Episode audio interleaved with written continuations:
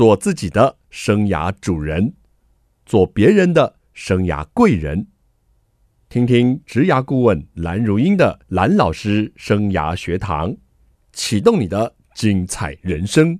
听众朋友好，欢迎透过环宇广播电台和 Podcast 收听蓝老师生涯学堂，我是节目主持人蓝如英蓝老师。我们这个系列呢，进行的是空中家长日，开学喽。那今天九月二十八号是什么日子？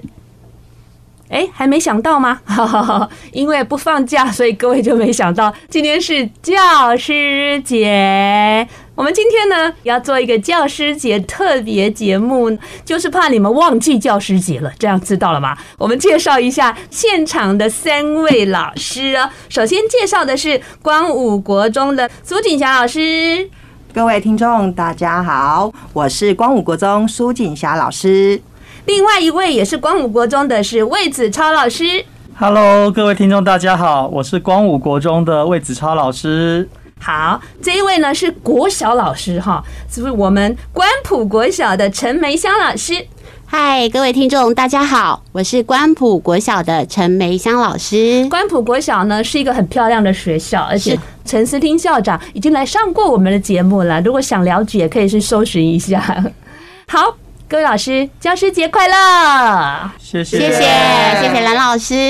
是不是很久没过教师节了？一年都会过一次。每年都不错不错，没有忘记就好。自己过还是学生会帮你们过？学生会帮我们过，真假？真的。国中生还这么有尊师重道，会写小卡片，真的真的。景霞老师，您教的是什么科目在国中？嗯，我教的是数学，一个让人家很害怕的科目。对呀，怎么可能还写小卡片给你？嗯，就是我觉得。跟学生之间保持着那种亦师亦友的关系，那我觉得我其实不是只有在教授数学，我还在教他做人做事的道理，以及整个呃数学训练的那种逻辑的判断性。对，那我觉得我不是只有重视分数，我重视的是他学习的历程。哦，太棒了！讲这话我都不晓得怎么接下去了，很尴尬。因为我觉得哈，我常跟大学生说哈，蓝老师教你们不是专业。还有做人做事的道理，我说这些事应该是你爸妈要教你的，他们可能忽略了，就让我来教你，因为你即将要进入职场，再没有人教你，你可能在职场会很挫折，会很惹人厌。锦霞老师，你国中就教做人做事非常好，有这种老师我都觉得哈，父母要感恩，而且孩子真的要珍惜。我给你拍拍手，放烟火。锦霞老师，您当老师当多久了？十三年了，十三年了，对，十三，那就是一直是教国中的数学。是的，是的。哎，国中数学很难呢。你要说它难吗？或许它需要有一些关键的引导。哦，对，因为我家的小孩，两个小孩从小学五年级以后，我就不教他们数学了，因为我家两个小孩没补习嘛，所以都是我在看他们的课业。小学五年级，我说不要再问我数学了。其他科目都可以继续问我，数学不要再问我。他们只好要等爸爸很晚回来，然后问爸爸。嗯嗯嗯。所以这个数学，我觉得国中已经难到一个程度了。对，你承认吧？承认。然后呢，有一个朋友小孩子在读建功国小，国中我忘记读什么国中了，说数学不好，但是呢，跟爸爸一起移民到美国去，变成学霸呀。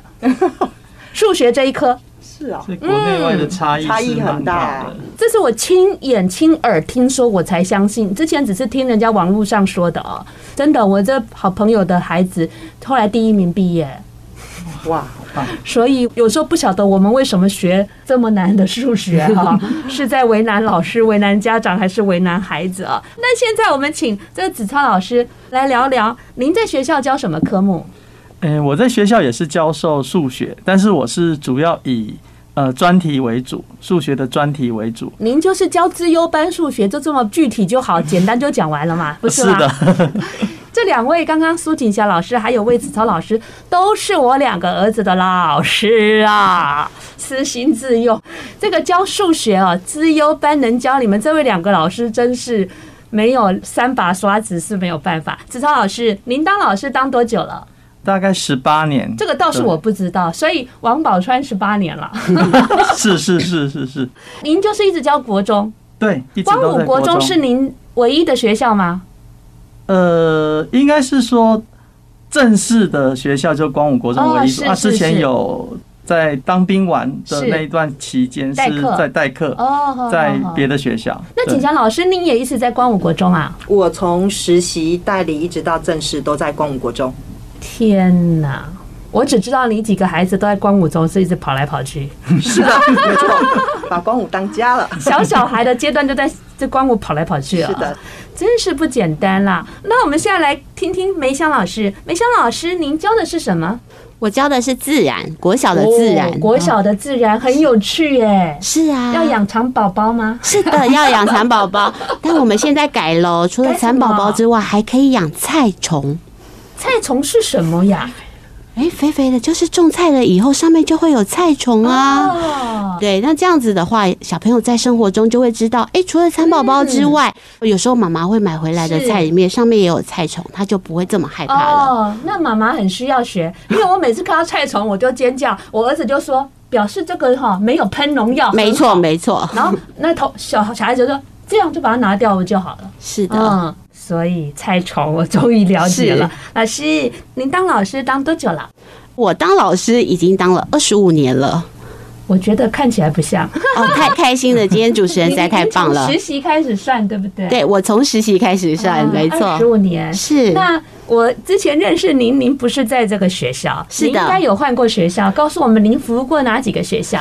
我曾经在台北市新和国小，然后之后呢，就是我在新竹市龙山国小服务。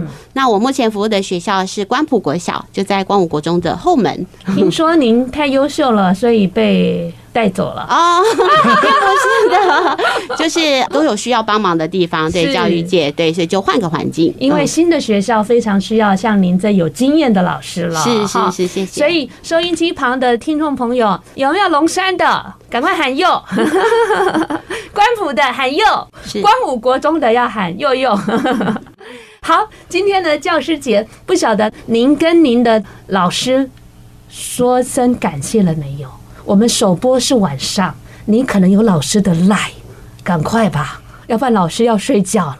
据说国小老师都很早睡，因为早上要很早起了，所以赶快传个讯息跟老师说：“老师教师节快乐！”已经来不及塞卡片了，对不对？他们应该已经送了，哎，已经送了哈。好啦，所以我们休息一下，待会再回来谈谈老师这一行到底有什么甘，有什么苦。欢迎听众朋友再回到蓝老师生涯学堂，教师节快乐！想想你们觉得当老师原来的想象跟实际上的情况有没有这个现实跟理想之间的落差呀？我觉得落差就是这样，就是我们以前啊，在学校读的时候，其实我们的老师都会跟我们说，诶，教科书上啊，儿童发展就是会怎么样，然后呢，会有课程理论哦，然后我们跟班级经营还有跟家长的时候要怎么说，但是呢，实际上我们进到这个现场上的时候，把这套理论哈，完完全全放在现场上的时候，其实它就会有困难，就有点像本来它是一个真空的状态，可是我们就要放到现场，那。都要靠很多，我们要层层的去转换，而且最重要的是，就是你遇到的是不同的人跟不同的家长。对，其实就跟我们教科书上的那个东西好像是一个指引，可是都要靠每一个老师去做转换。嗯，所以这我觉得是最大的不一样。那当初有没有觉得，哎呦，怎么差距这么大，快受不了了？哎，我觉得这个差距就是一种挑战。哎，我会觉得说，哎，这为什么跟教科书写的不太一样？那到底这个孩子，哎，不一样，我要怎么样找到他的那把钥匙？嗯，找多久？看不同的人就不同。你到什么时候才觉得一直都在找？好啦，就是大概觉得多久了之后，觉得自己好像比较知道怎么样去把老师这样的一个角色发挥的更好。十年。好客气哦，差不多，差不多。你们都是我们这个师长啊，或者是家长口碑中非常好的、很杰出的老师。十年磨一把剑，真的是不为过哟。真的，真的啊，三个都异口同声说十年，而且还要再学习。当然，其实我当初想当老师，是因为我父母都是老师。真的还假了？对。然后我的老师教过我的老师，我都觉得哇，好棒哦。然后我觉得说，把一个科目教好啊。然后感觉也很 OK。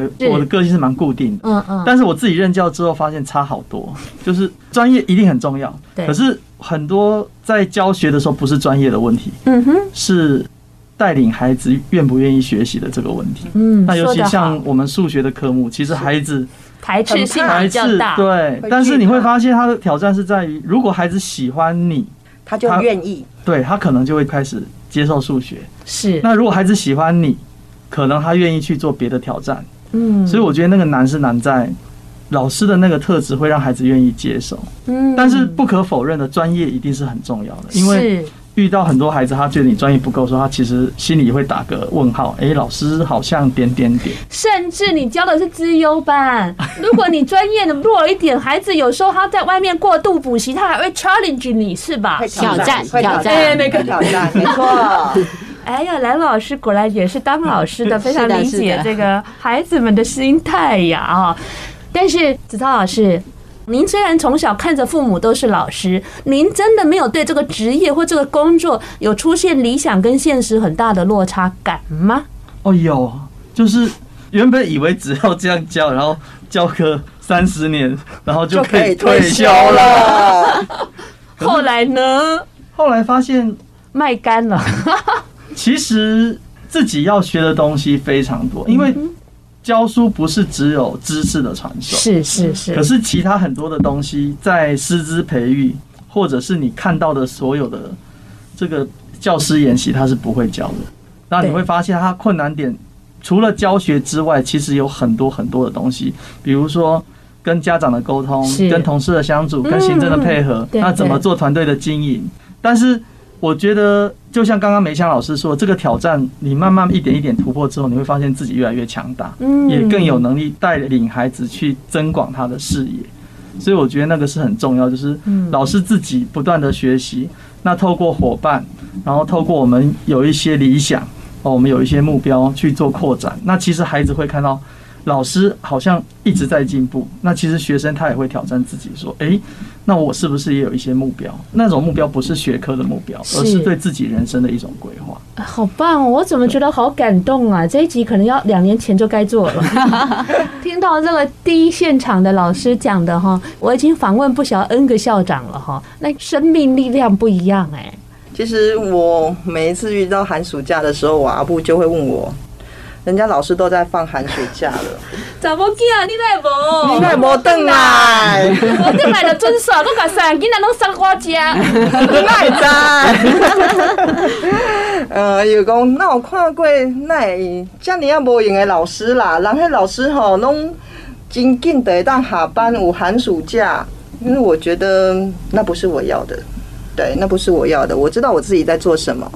那我觉得我可以带领孩子去做一些探索课程，而且我觉得我有一些很好很好的伙伴。其实我是因为这一群伙伴，所以我变得更强大。嗯，你是那个茂成校长派来的，对不对？为什么呢？他是吃到他太多口水，口水了。讲话怎么这个后面这一句就让我突然看到他的形象出现了？哎呀，然后刚刚景祥老师讲话，我差一点掉眼泪哈，因为我觉得就是说。妇女哈对家庭哈跟工作上的这种煎熬跟取舍，我很能够理解哈。尤其当你的资源系统都不在你旁边的时候，你的爸爸妈妈、公公婆都好远，然后只有你孤身在这个新竹，那种体会哦，我也是熬过好几年这样哦，我就觉得说。怎么可以有老师这么的热忱呢？真的非常感动，也非常感谢我的孩子哦，遇到这么好的几位老师。当然，我也知道好的老师不只是今天来的三位哈，一定在我们的教育现场还有这么多一样的热忱的老师。这三位老师只是替大家发声哈，让大家对老师这样的工作能够更加的理解。老师最辛苦的事，不管做了十八年或十三年。我觉得就是有时候真的在家庭跟教育工作上面的平衡，因为有一些像我们探索课程的部分，他要花很多时间是在寒暑假或假日，非常大量的时间。但是其实家人也需要你。对。那比如说太太，像我是太太，底下有时候没有可能先生。对。然后他们小孩。对。那再来自己的父母。嗯。那我觉得在这平衡变成说。那个平衡点，其实家人也知道你做很有意义的事情，是，可是时间就是那么多，然后像课程的时间，你也不可能说，哎，那我休息一下好不好？因为有些东西就是。他一定要完成一个段落，也许一个课程就是那一个月，你都要连续进度一直在往前推进的哈。那我觉得这个平衡就是我们大概就是伙伴的力量，就是也许我们会找一些空档，是彼此伙伴找一些时间多去陪家人，是。但是我觉得那很煎熬，就是如果那个时间点刚好是家里面也很有需要，是学校有很有需要的时候，我觉得那个心理的压力会很大。但是我觉得很幸运的是有伙伴在支持，所以我们就是发个声。那其实像梅香老师，我们不同校，我们常常说需要帮忙。哎、嗯，梅香老师来帮我们当评审，来帮我们好不好？我有时候都搞不清楚他是哪个学校的老师，你知道吗？我一开始认识他，以为他是光武国中的老师，就后来发现不是，那个人真的是错乱的感觉，你知道吗？所以我觉得，其实教育的路上有一群好伙伴，是可以弥补我们一些在工作跟家庭的平衡，或者是一些心理压力上面，这是很重要的。是，对。那两位女士。李老师有没有辛苦的事情啊？我觉得是这样，因为当老师这一行的工作哈，他是对人，然后只要是对人，其实他就有会有一些情感跟复杂的部分。是，那举例来说，如果有时候我们是同理是家暴儿。就是我们有时候在现场上，那他的问题呢，你很想要帮忙这个孩子，可是他可能会有一个更大结构的问题，对，然后这时候你就会觉得好像力不从心。那身为一个母亲，你就会想说，我要怎么样帮到这个孩子？那我想说，这也是这个工作上面的一个甘苦啦。没错，没错。但是我觉得有一些的事情是超过我们的，没错，呃，范围跟权限哈。是，像我长期跟家福孩子相处，也是这样的一个想法，就是说我。我们能够帮他的，跟他的知识上、他的课业上、他的做人态度上，但是他回去他家里那个系统，他又被负能量是跟整个一些问题给拖住了，又导致于他后来根本没来上学，或是没来上我的课，他那个位置空着，我都有多一份担忧。没错，没错。嗯，锦乔老师一直点头。你想到什么辛苦的事了吗？就是没办法家庭跟工作兼顾，嗯，所以呢。我只好牺牲了我先生，我把我先生拉进来团队里面，真的，就是跟大家一起。那我觉得他也知道我在做什么，我想他会支持我。那在我公公婆婆那一边的话，他也会帮我挡着。嗯，对。然后对于小孩子的话，我想我其实是用身教在告诉他们做一件事情的专注跟投入。是对。那他也同时在这样子的课程或者是在学校的活动当中，他很有收获。嗯，这个锦霞老师啊，学校一定很爱你啊，买一还送一啊。呃，我确实在去年的时候就看到师长哈。我还问孩子说，这是哪个新老师？那就是锦霞老师的先生。我说，哎，好像真的哎，因为之前曾经有一两面之缘了，所以老师可能不像各位想象的，只要处理完他上课的事情，他背后呢还有很多的事情需要处理，需要关怀，甚至呢还有其他的课程哈，非课表上的课程啊，必须要进行。我们现在啊要喘个气，休息一下，待会再回到节目。欢迎听众朋友再回到蓝老师生涯学堂。蓝老师生涯学堂呢，是每个礼拜二晚上七点在环宇广播电台 FM 九六点七播出，在隔个礼拜二的早上七点呢，也会精彩重播。还有各大 Podcast 的平台都有我们的节目播出，还有在 YouTube 上也有我们的影片哦。今天呢，我们是要庆祝教师节。我一年当中会放自己两天假，一天就是我的生日，一天就是教师节。政府不放假没关系。我自己放假哈，但是有时候刚好在大学开课，就是在教师节那天有课。我就只好乖乖的去上课啦。但是有些孩子真的很贴心懂事哎，会说老师教师节快乐，或是送张卡片，我们就可以温馨感动很久。其实老师要的不多，各位孩子知道吗？你懂事就好。好了，今天在节目现场呢，我们邀请到三位老师来跟我们一起共度教师节。光武国中的魏子超老师，各位听众朋友好；还有光武国中的苏锦霞老师。各位听众朋友，大家好！哎，这位是国小老师，关埔国小的陈梅香老师。各位听众，大家好，我是梅香老师。好，刚才讲了一些哦，你们从事教育这一行一路走来，理想跟现实的拉锯，还有当老师这个行业的辛苦呢。哎，总有快乐跟成就感吧？在哪里？就是当孩子有回应的时候。嗯，怎么说呢？像我们这边很多孩子，其实他还蛮娇气的。很娇贵嘛，是，但是他愿意跟着我们哦。我们只有国小小二或者是小三的小朋友，然后我们带他去爬附近的郊山。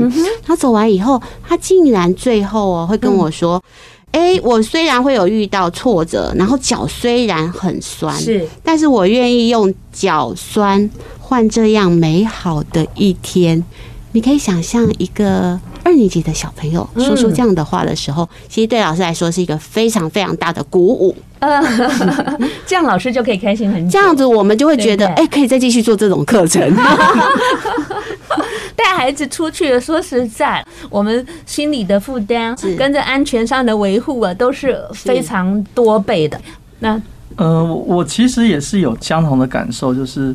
很多孩子因为我们带他们一些探索课程或者是专题课程，他们在这中间突破自己啊，或者是开始规划。那孩子高中或是大学愿意回来，然后回来的时候，他发现说，诶，他的目标跟国中又完全不一样。然后经过了一连串的历练，他又突破自己。那像我们这几年也教得够久了，有好多。之前国中毕业，然后现在已经师范院校毕业，然后他回来帮我实习。哇！然后下一代都出现了。对，然后你就发现说，哎，甚至有些是刚好是我教到学，哎，子超老师当初你怎么怎么怎么怎么，然后你就会觉得说，我这么老了吗？啊，不是，感动了，感动了，我知道。对，就是。孩子会因为其实你当初可能很不经意，就是哦，他第八节、第九节有问题来问你，你就陪他。那他可能没有钱补习，但是他觉得说，哎，老师你教我。其实他跟我说话那时候还听不懂。哦。可是他最后他当老师，当然他没有选择数学，因为数学不是他擅长。可是你会觉得说，其实他心中有一个想象，就是诶，他想要跟老师一样。的确，那种感觉很棒，就是又有人愿意为教育付出，而且是我们的孩子。好感动哎，怎么办？我一直在想乐趣，哎，其实应该就是举一个例子好了。之前去帮一个老师代课，那也不是算是他们的数学老师啦。是，可是呢，就这样子三周的课程之后，又因为探索课程的关系，我跟这个孩子呢就。变成了无话不谈的亦师亦友的关系。那在这种寒暑假或是平常课余的时间，他都会回来关心我说：“老师，你需要什么帮忙？”对，那回来帮我们整理一些资料啦，或者是提供一些协助。那我觉得我当老师，我看到这样子，我觉得我真的是感动了，足够了。那我看到这样子的话，其实我心里就会很开心。我一直跟我的同事讲。我就说，其实老师哈很容易被满足，真的，只要一点点，即使哈我们气了半死，隔天他来了一张小卡片，甚至是我在未来的日子里面看到他因为你的话而有所改变的时候，整个我就我值得啦。嗯，对啊，我就值得了，就这样子而已。是，那这三位老师呢，就是来自光武国中还有关埔国小。这三位老师为什么今天成为我们的特别来宾？你们三个一起做了什么好事？自己说，就是跟他们衣服一样的是吧？听众朋友看不到，美香老师声音非常的好听，帮我们朗读一下。法拉第少年，哎，对对对，好有默契哦，哈，就是呢，他们三位老师呢一直在办理探索的课程哈，带领这个不管是之前龙山国小了、光武国中啦，一群法拉第的大朋友、小朋友啊，一起上山下海，哇，寒暑假他们。好像更忙了，老师们是是是吧？啊，真的更忙，而且那个晒的皮啊，哎呀，一层一层的脱皮啊，哈，真的非常的辛苦。回想这个过程啊，今年暑假因为疫情啊。没办了，好多孩子又在怀念了，是不是？是是是，应该很多人叮咚你们吧，敲你们说 怎么没办？每天会跳，回忆一直跑进来，好，好。那现在呢，有一个神秘嘉宾啊，要跟大家通电话，我来跟他打个电话，希望能够联络到他。Hello，嗨，蓝老师，哎，神秘嘉宾。他是校长吧？一定是他的。听得清楚吗？听得清楚。OK。你们知道是谁吗？校长。校长。哎。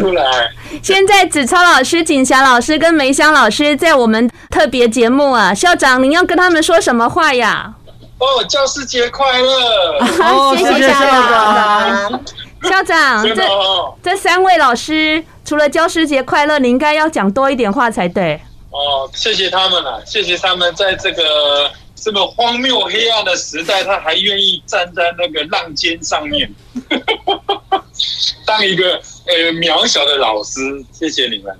好，那因为校长在这个要去开会的高铁上了，我也不便讲太多。那我们是不是也跟校长说什么呀？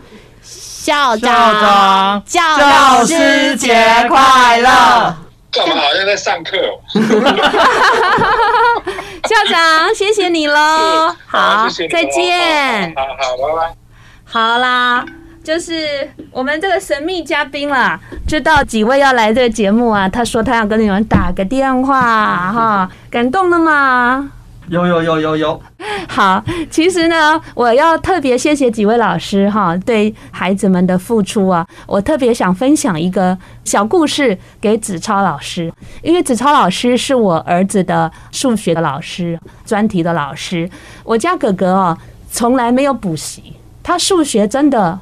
还算不错哦，那个国中考高中是考满分嘛，然后高中考大学不小心掉了一分，一直耿耿于怀。但是他很棒诶，他从高三的暑假八月一号开始，还没有变成大学生，他从高三的暑假八月一号开始就教高中的家教，教到现在，这个孩子已经今年考职考上大学了，后来又教他的弟弟。啊，两个都是读竹北高中的数学，所以我家哥哥现在是数学的家教老师啊，太好了，太好了，嗯，继续发扬光大。他对数学都很热爱啊，他觉得观念、逻辑什么懂了，其实就通了，就对啊，真的数学不难哈。因为我是一个数学白痴，我都好担心我两个儿子的数学跟我一样差就糟了。结果这两个儿子都好幸运，一个是子超老师教的，一个是景霞老师教的。真的是运气太好了，本身就非常优秀，真的，真的。然后弟弟哈，什么科目都不好，就是数学最好。他呢，会考跟大学联考数学都满分，弟弟，所以真的是蛮棒的一件事。只是他蛮生气的，因为那一年的大学学测哈太简单了，一万多人满分，本来七千多人变成一万多人，所以他的优势就不见了。他蛮生气，但是我告诉他。这就是我们不可控制的部分。好，我们还是要把我们专业给弄好，成绩学习弄好。那有时候考题难易不是我们能够掌握的，那他还很难释怀。我说，你看，大考中心主任都辞职了，你还想怎么样？所以，一个老师在专业上跟在他的身教上，哈，对学生的影响，都真的是超乎我们可以去理解的范围，哈。老师不是一个教书匠，不是上完课啊再见走了，甚至都愿意多花时间陪伴小孩子做这些体验的课程。那我们休息一下，待会再回到节目。欢迎听众朋友再回到蓝老师生涯学堂哦。教师节，您是用什么方式对您的老师表达你的敬意跟谢意？我都跟我孩子说，哎，今天教师节，但是有时候小孩很酷哎，好像太久没跟老师联络会不好意思啊。哈，我说你们不是有老师的 FB 或 Line 就传个那个贴图啊？我说你妈什么节都会问候你们的老师哎。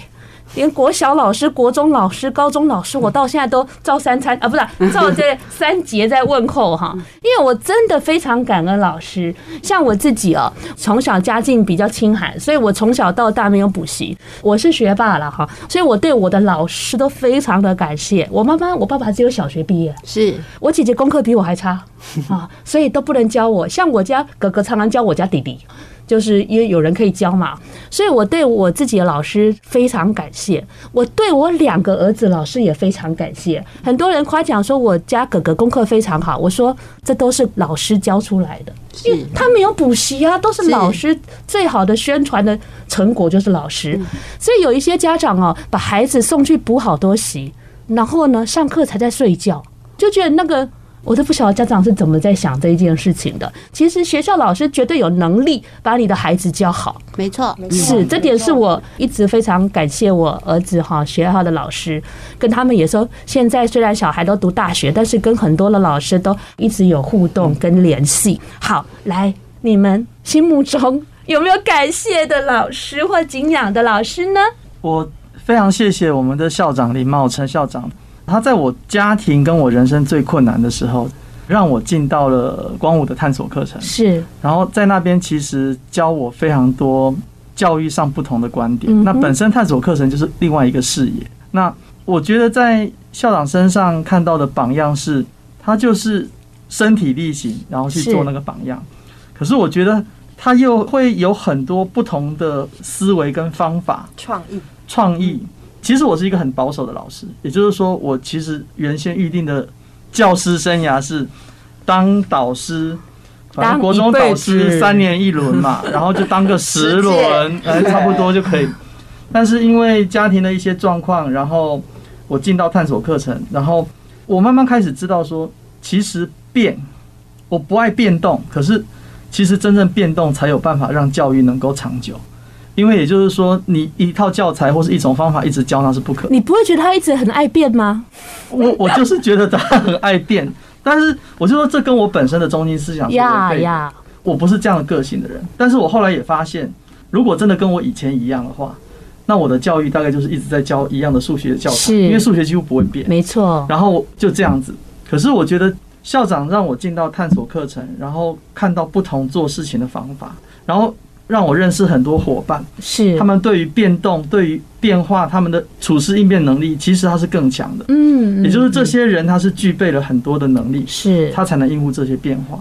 然后我觉得很感谢校长，就是让我看到这些人，也教我很多方法。嗯，那让我现在慢慢面对很多问题的时候，我其实可以。心中那个胆怯能够少一些，嗯，所以大家以为就是我们虽然是老师，但老师也有老师的老师，嗯，就像子超老师这样，没错没错。我觉得茂成校长其实教会我们一件老师其实能难以突破的事情，就是说，当理想和现实它可能会发生冲突，像刚刚说很多的变动，嗯，但是他教会我们就是不要放弃，是这件事情不要放弃，听起来很容易，对不对？可是做起来很难。你们两个是他派来的吗？哎呀，茂成校长，当然他也是。老师了哈，他也在教科资班的一些专题。茂成校长听到这一集，在教师节的晚上，他这个老人家一定会感动落泪。其实我觉得那个思维是我觉得最棒。那即使像最近学校忙一些教学作业或者是相关的一些事情，他一直说一句话，他就说：“其实我是一个老师。”他现在是校长，但是他一直强调说他是一个老师。他非常喜欢讲他是老师。那我觉得我自己定位也是，就是我们其实就是教育去教孩子。是。那我觉得这是给我最大的一个目标。嗯，好感动哦。其实哈，敬仰校长的人很多哎，包括我。因为那个理工男居然可以文笔这么好，这点是我非常崇拜他的。是。校长的文笔真是好。没错。校长说他原本应该去当诗人。当诗人。我也这么觉得哎，理工男居然可以这么棒，我真的是非常的崇拜。我用欣赏还不足以表示我的崇拜。他在那个收音机旁，一定那个下巴快要掉下来了。那两。两位呢，有没有什么欣赏敬仰的人呢？呃，我印象中就是很深刻的是我高中的老师，哦、高中老师，对我高中的老师，因为我是理科女，所以我选了第二类组。但是我们的导师哦是教三民主义，对。然后我印象有纯正的思想，对。可是我记得我们那老师上课的时候其实非常的有趣，但是他影响我最深的是，因为他那时候其实他有一个罕见疾病的小孩，但是呢。他有时候突然之间要进医院，然后又回来，然后连我们听了都会觉得其实是心有戚戚，对不对？是。可是老师每一次在面对生命的课题的时候，他其实都会教会我们怎么去承担，还要怎么去勇敢乐观的看这件事情。我觉得这件事情对我的生命里面其实有很大的影响。不简单哎，在高中您就可以借由老师的这种。亲身的经验了，对，因为老师说他小孩子现在马上送急诊了，是，然后他在急诊里面怎么煎熬，但是他跟我们分享，然后他告诉我们说，虽然你们都很会读书，但是你们要知道，你们生命的课题还有很多，对，真的是很棒的一件事。景霞老师呢，在此我想要表达我的感谢，谢谢仲恺。嗯，在我实习的时候，进光武的时候，带给我那么多行政以及教学上的一些不一样的看法跟指导。那每当我遇到一些困难的时候，我只要叫他一声师傅，我现在想要回来求助一些问题的时候，你都能给我一些很中肯的建议。那我的 LINE 里面一直只有四个字，就是莫忘初衷。那我谢谢仲凯，哎呀，怎么给我的这些影响？哎呀，今天又有人的教师节要很温馨的过了，而且还当场喊话耶！哎呀，太温暖，太温暖了哈！好啦，刚刚呢，我们讲了这些我们敬仰或是感谢的老师啊，各位，其实当老师这条路有甘有苦，但是我深信你们是对老师这个职业是热爱的，而且觉得老师可以很不像老师。老师对一个孩子可以一句话影响了一个生命，所以是非常有价值而重要的。你们觉得未来的十年或是几年，你们对老师这工作还有什么期待？我觉得未来二十年，我的期待是老师他的专业，他其实更重要的是带领孩子学习、自我学习，是因为知识的变动太快了。对。但是那个专业的带领之外，他其实是以身作则，是一个榜样。OK，那我觉得这个是我对自己还有对未来教师的一个期待。嗯，我觉得经过这一次疫情的影响，我一直有一个新的想法，就是我要勇于改变。嗯哼，对，我要勇于改变，去面对现在所发生的所有的事情，而不是一成不变。OK，呃，未来老师跟学生可能就是他的界限会模糊，也就是我们有可能成为互相学习的人。是，所以有一个很重要的，我觉得老师永远都要终身学习。太棒了哦！今天的特别节目，希望你对老师有更多的了解，也祝天下的老师教师节快乐！让我们自己先当一个快乐的老师。谢谢您的收听，在下个礼拜我们同一时间蓝老。老师生涯学堂，我们空中再见喽，拜拜！谢谢大家，各位听众，谢谢大家。